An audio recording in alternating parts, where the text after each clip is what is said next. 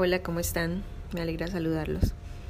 Vamos a iniciar esta temática rompiendo mitos.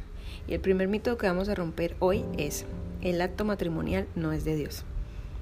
El acto conyugal es una relación hermosa e íntima, compartida únicamente por un esposo y una esposa en la privacidad de su amor. Uno de los versículos bíblicos que nos confirman que es un mandamiento de Dios al hombre es Génesis 1.28, la parte A que dice, y les dio esta bendición. Quiero que se reproduzcan, quiero que se multipliquen, quiero que llenen la tierra.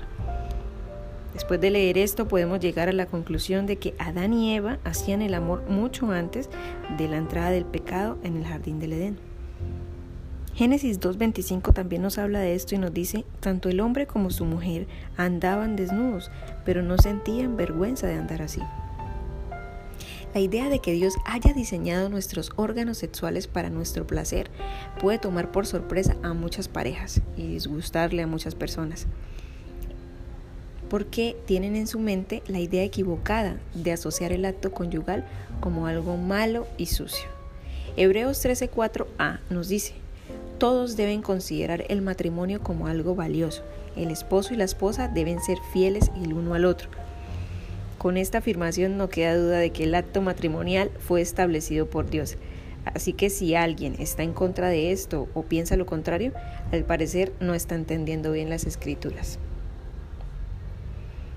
El segundo mito que vamos a romper hoy es el acto matrimonial es solo para procrear o para dar vida. Dios destinó el acto conyugal para el disfrute, no solamente para crear vida. Dios aprueba las relaciones siempre y cuando sean dentro de parejas casadas. Dios es el creador del sexo. Él puso en movimiento los impulsos humanos y no fue para torturar a un hombre o a una mujer, sino para llevarnos al gozo y a la plenitud.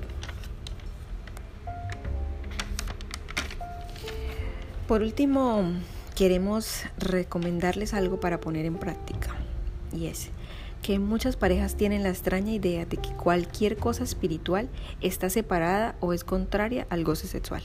Es por esto que pondremos en práctica cada cierto tiempo, regularmente, ustedes decidirán orar juntos, ya que estaremos emocionalmente más cercanos y puede ser una preparación para amarnos.